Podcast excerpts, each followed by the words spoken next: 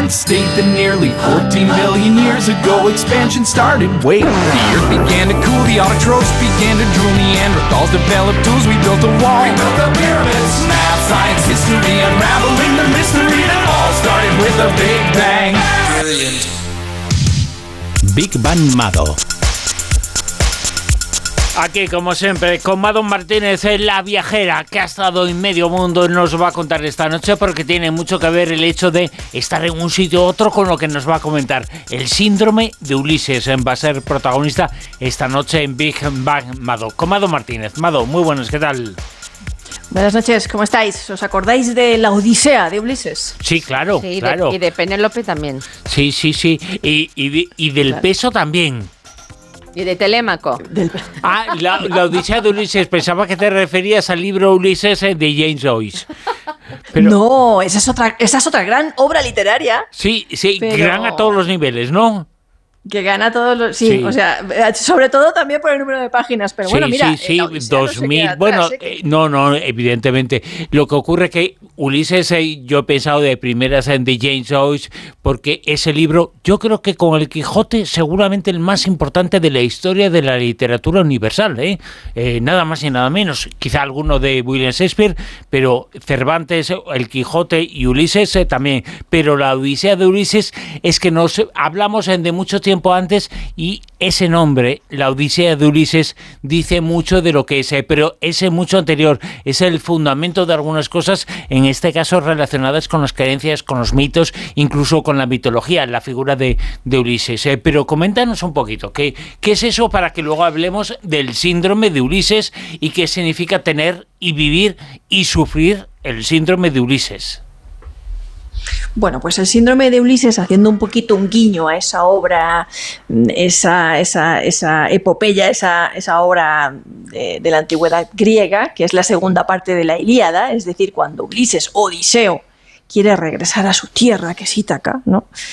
Pues hace eh, referencia a el trastorno de estrés que sufren los emigrantes cuando, sobre todo cuando tienen que emigrar en situaciones forzosas, por catástrofes, desplazamientos forzosos, ¿no? Pero también en general los emigrantes que tienen que irse a otro país pues, por temas de estudios, temas académicos, temas laborales. Eh, yo lo sufrí, yo lo sufrí en el Reino Unido cuando emigré a Londres, a Inglaterra. Tengo que decir que yo pasé varios años viviendo allí, como he vivido en otros países, y creo que de todos los sitios a los que yo he emigrado, de todos los lugares en los que yo he vivido, creo que ese país fue en el que peor lo pasé. Eh, yo me fui en plena crisis económica a raíz de los hechos que tuvieron lugar en el 2008.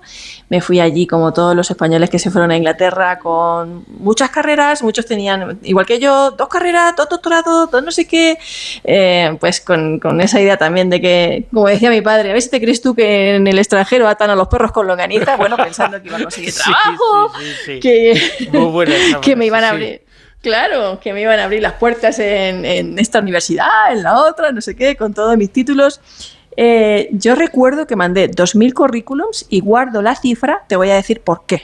Porque yo tenía que ir todas las, mañanas, eh, todas las semanas al, al Job Seeker Center, al, al center, de que es como la agencia de empleo, a rendir cuentas de todas las convocatorias de trabajo a las que yo me había presentado, tenía que demostrarlo con correos electrónicos, con los formularios enviados, eh, tenía que mandar eh, todas las convocatorias que ellos me mandaban también, que yo me acuerdo que la primera semana me dijeron, uy, tú no vas a tener en problema en encontrar trabajo porque eh, tienes mucha preparación, ya verás cómo te llaman. Bueno, pues tengo Sí, que decir sí, que sí. esos 2.000 correos electrónicos que yo envié a universidades, a institutos, con toda mi preparación, con toda mi experiencia, no me llamaron para una sola entrevista, a mí solo me querían para trabajar poniendo cafés.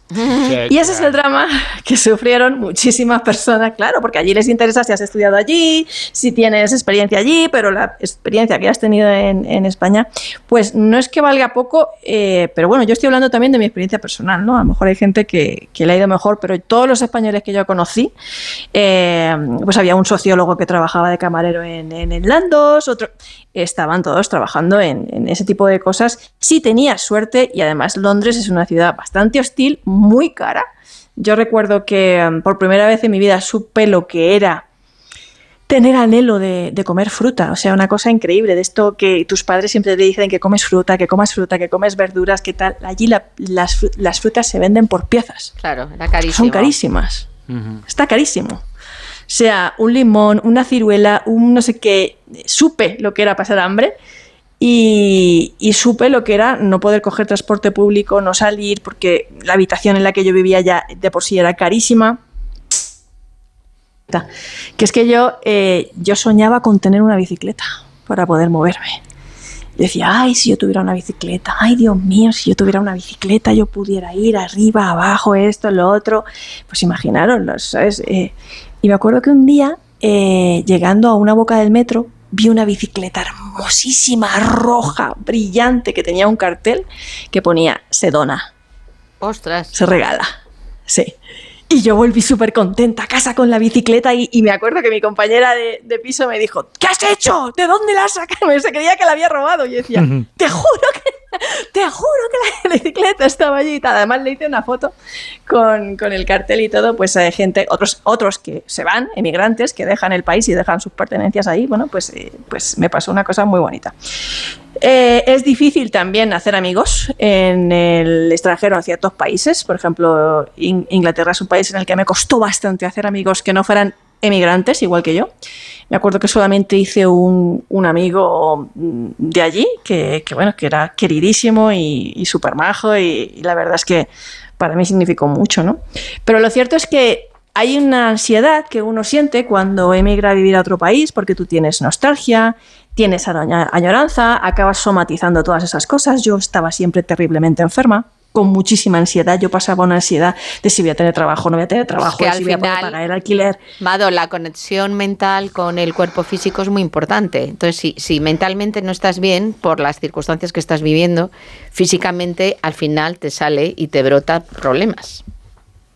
Sí, sí, el, aislamiento social, el no tener a tu familia cerca, la adaptación a veces también es difícil a las normas, a los valores, a las costumbres. Eh, integrarse lleva un tiempo, ¿vale? Eh, los tres primeros meses son yo creo que los, los, los, más difíciles. El sentimiento de pues no pertenecer, no tener un grupo de amigos, eh, no saber muy bien qué estás haciendo ahí, la presión por el éxito, ¿no? Porque todo el mundo me preguntaba, bueno, ya tienes trabajo, ya tienes trabajo, ya tienes trabajo, pero todos los días, ¿sabes? Los amigos te quieren hacer un favor, te quieren apoyar, la gente y tal, pero todo el día te están preguntando, ya tienes trabajo, ya tienes trabajo, y me imagino que a los que están por cuestiones académicas también, bueno, y ya has conseguido no sé qué, y a veces no es fácil, yo me acuerdo un una amiga, hace unos años salían, bueno, todavía siguen saliendo unas convocatorias de profesores eh, de lengua española en Estados Unidos. Y yo me acuerdo que, fíjate, eh, el año que a mí me ofrecieron eso, que fue como en el 2002 o tal, que yo eh, apliqué a Nebraska, no sé qué, y hubo una chica que se ganó Nueva York. Todo, quería, todo el mundo quería Nueva York porque el sueldo de profesor allí era lo máximo, eran como 70 mil dólares al año, igual que en California y tal. También la vida era más cara, obviamente. Claro, Después que, cobrar mucho no, significa nada, claro. No, duró un mes. que la chica no duró.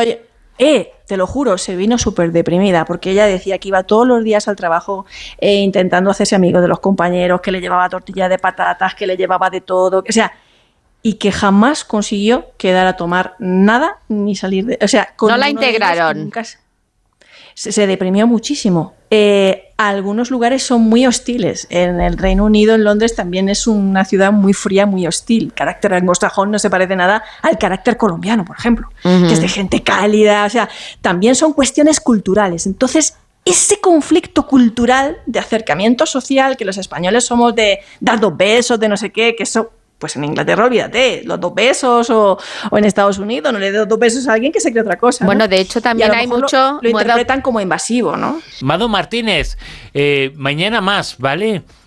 ¿Te parece? Mañana más y mejor, como luego dicen. Eso. Eh, eh, pero horario español, lo siento. Claro, que sea, yo me adapto. Tú sabes que yo me adapto a lo que sea. Donde fueres, es lo que viene. Tú no, si hay que comer hormigas culonas, se come hormigas culonas. Exacto.